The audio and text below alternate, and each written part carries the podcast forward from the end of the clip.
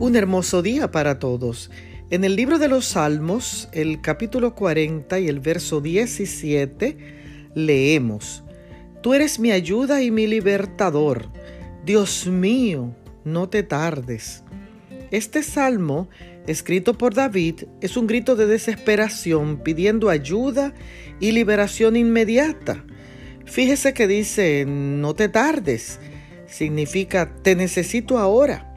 No tengo dónde ir porque tú eres mi ayuda.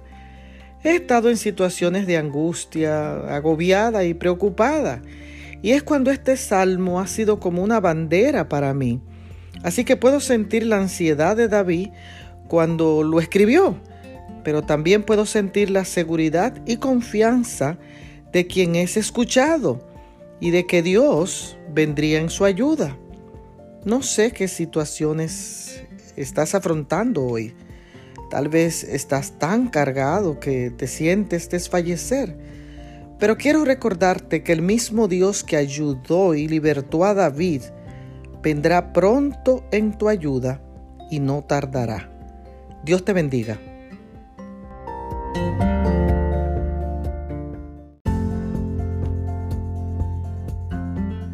Muy buenos días, soy Iris Baldonado y te invito a seguir escuchando promesas de Dios para una mujer como tú.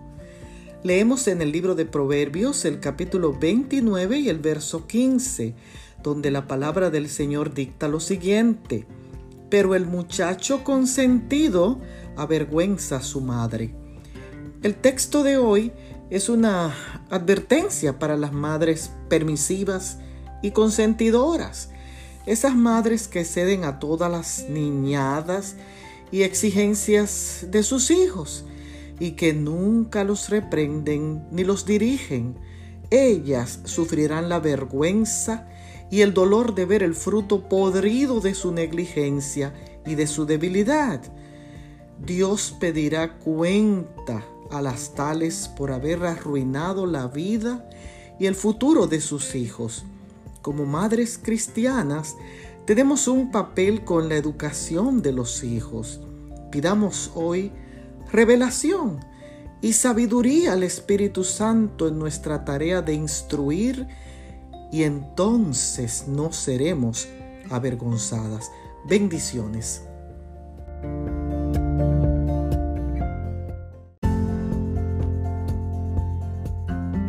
Muy buenos días, soy Iris Maldonado y qué bueno que estás ahí escuchando promesas de Dios para una mujer como tú.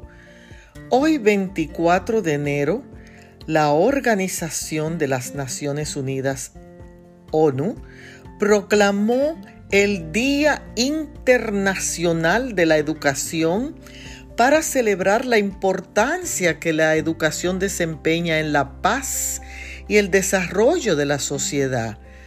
Actualmente hay millones de niños en todo el mundo que no tienen acceso a la educación, no tienen oportunidad de aprender a leer, ni mucho menos a escribir, cuando la educación es un derecho humano y una responsabilidad de todos nosotros, porque eh, la educación enriquece, enriquece el espíritu, fortalece los valores, facilita el aprendizaje, provee conocimientos, aporta mayores fuentes de empleos y de estabilidad mental y financiera.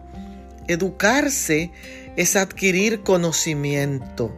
Por eso el proverbista en el capítulo 18 y el verso 15, en la versión Dios habla hoy, nos dice, los sabios e inteligentes adquieren los conocimientos que buscan. Hoy sé sabio y disponte a adquirir conocimiento. Bendiciones.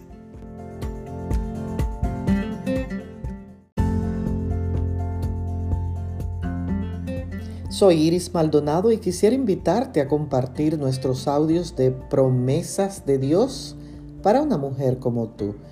En el libro de Génesis, el capítulo 32 y el verso 30, leemos, y Jacob llamó a ese lugar Peniel, porque dijo, vi a Dios cara a cara y mi vida fue librada. Jacob, un hombre que recibió el título de engañador y que huía de su hermano Esaú por haberle robado a éste su progenitura. Está temeroso porque va a reencontrarse con él. Esa noche, sin embargo, recibió la visita de un ángel de Dios y luchó toda la noche con él. Al fin obtuvo la bendición y el perdón divino por su engaño y desavenencias con su hermano Esaú, y llamó aquel lugar Peniel, porque vio a Dios cara a cara y su vida fue preservada. Dios tiene el poder para preservar la vida y dar bendición aún a los engañadores. Que hoy puedas reconocer tu pecado y puedas arrepentirte. Bendiciones.